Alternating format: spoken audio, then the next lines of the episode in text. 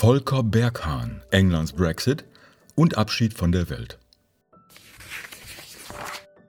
Als zutiefst anglophiler Zeitgenosse, der seit den 90ern in Großbritannien gearbeitet und auch sonst viel Zeit verbracht hat, wurde ich oft gebeten zu erklären, warum sich denn die Briten aus der EU verabschiedet haben. Ich konnte es nicht, so wenig wie die mir dort bekannten Leute, die allesamt der Meinung waren, ihre Landsleute wären von allen guten Geistern verlassen. Ich lebe halt auch in einer Bubble.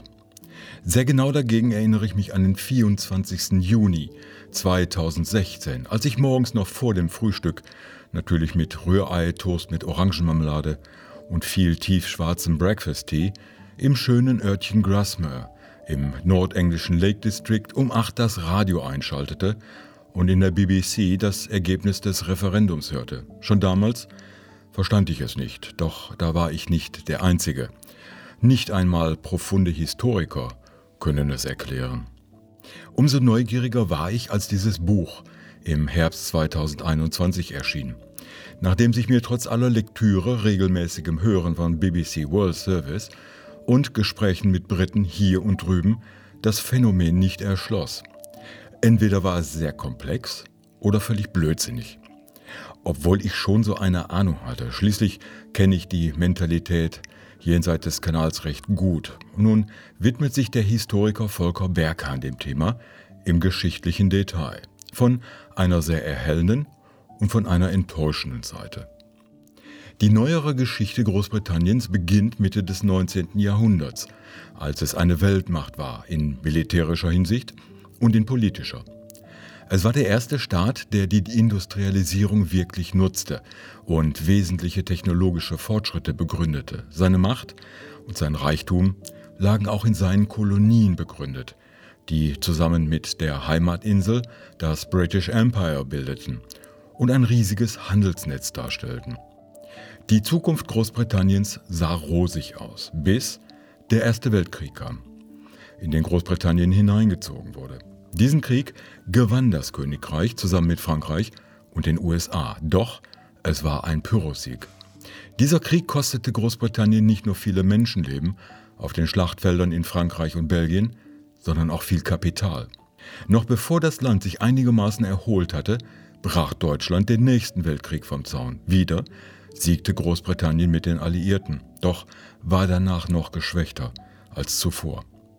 Wie schon nach dem Ersten, so hofften die Briten auch nach dem Zweiten Weltkrieg vergeblich auf wirtschaftliche Unterstützung durch die USA. Damit nicht genug. Spätestens nach dem Zweiten Weltkrieg hatten sich die Amerikaner als die militärische und industrielle Nummer eins in der Welt etabliert. Die Deutschen hatten die Briten hinsichtlich industrieller und wirtschaftlicher Kapazität schon lange überholt. Im zweiten Teil rekapituliert und interpretiert Berghahn die Zeit nach dem Zweiten Weltkrieg in Großbritannien in vielen Einzelheiten.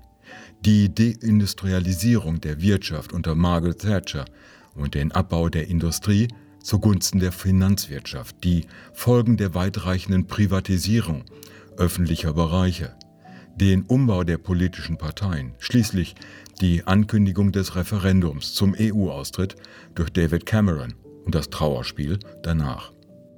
Die Vertragsverhandlungen mit der EU, das Polittheater der Tories, den Untergang der Labour Party, nicht zuletzt, dass der große Verlierer des Austritts Großbritannien selbst ist, in Zahlen und Fakten. Für mich überraschend, auch Volker Berghahn kann nicht wirklich schlüssig begründen, warum die Briten die EU verließen. Es hat etwas mit dem Nicht-Anerkennen zu tun, dass die Zeit des Vereinigten Königreiches als Weltmacht lange vorbei ist und dass diese Bedeutung nie zurückkommen wird. Doch es hat auch viel mit falschen Versprechungen eines Boris Johnson und eines Nigel Farage zu tun, herbeifantasierten Zahlen und Verdrehungen der Wirklichkeit. Nicht zuletzt der Suche nach einem Schuldigen für den Niedergang Großbritanniens und den Verlust des Empire das irgendwie immer noch in vielen Köpfen herumspukt. Berghahn liefert mit diesem Buch eine erhellende Analyse der Neuzeit, nicht nur in Großbritannien, auch wenn er die entscheidende Antwort am Ende nicht liefern kann, was mich als genetischer 25% Engländer irgendwie auch beruhigt. Im November 2016, wenige Monate nach dem britischen Volksentscheid, in dem sich eine knappe Mehrheit der Wähler entschied, der Europäischen Union den Rücken zu kehren, schrieb der bekannte schottische Journalist Neil Asherson, England bereite sich darauf vor, von der Welt Abschied zu nehmen. Inzwischen ist der britische Brexit aus der EU unter dramatischen Umständen vollzogen worden, nachdem man sich im Innern heftigst über ein Verbleiben oder ein Ausscheiden aus der Europäischen Gemeinschaft gestritten hatte.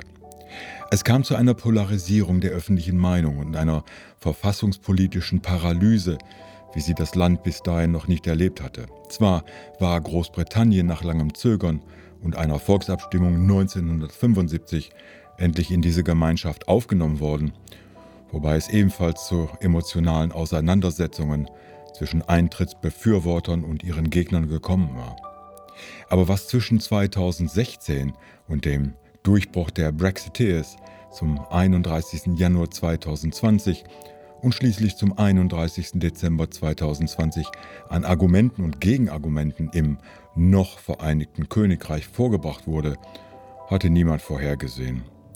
Am Ende waren alle Wähler im Dezember 2019 so erschöpft, dass sie bei einer erneut abgehaltenen Abstimmung nicht mehr auf die Alternativprogramme der Labour-Partei, der Liberaldemokraten und anderer Warner hörten. Vielmehr folgten sie in ihrer großen Mehrheit in England der einzigen von den Konservativen unter Premierminister Boris Johnson ausgegebenen Wahlparole Let's get Brexit done.